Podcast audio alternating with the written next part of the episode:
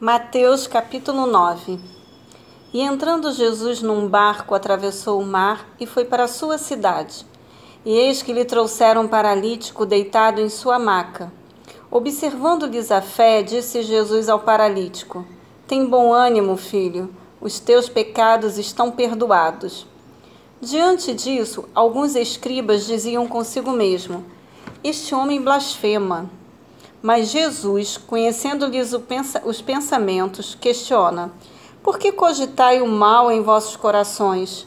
Pois o que é mais fácil dizer: Os teus pecados estão perdoados, ou levanta-te e anda?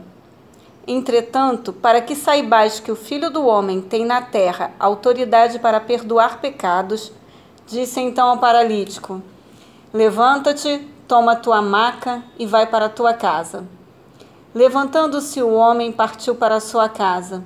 Ao ver isso, a multidão se encheu de temor e glorificava a Deus, pois dera aos homens tamanha autoridade.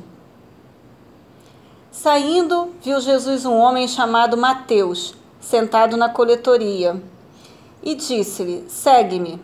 Ele se levantou e o seguiu.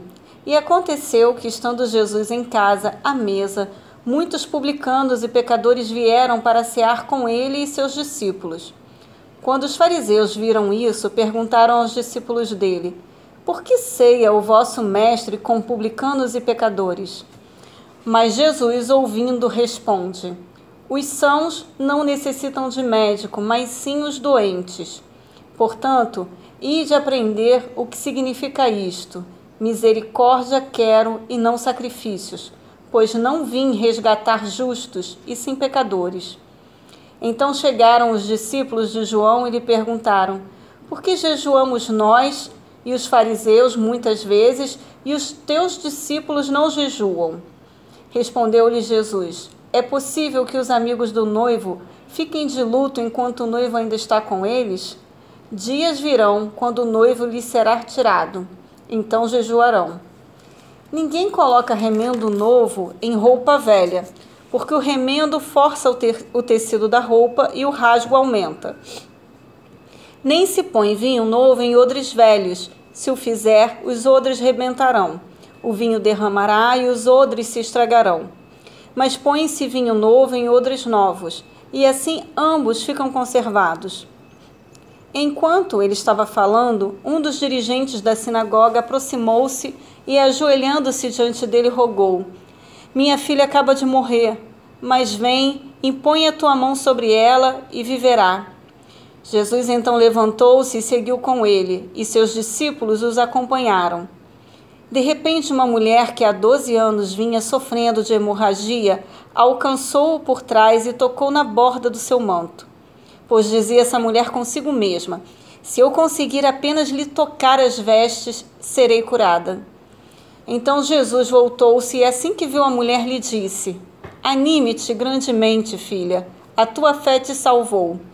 E desde aquele momento a mulher ficou sã.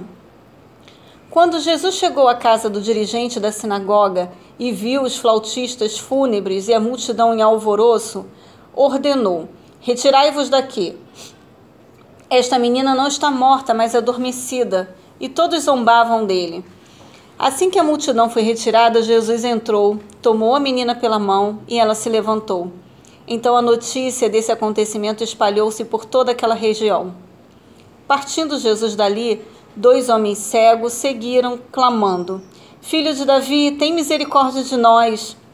Entrando ele em casa, aproximaram-se os cegos e Jesus lhes perguntou: Credes que eu seja capaz de fazer isto? E responderam-lhe: Sim, Senhor. Então lhes tocou os olhos, dizendo: Seja-vos feito conforme a vossa fé. E os olhos deles foram abertos.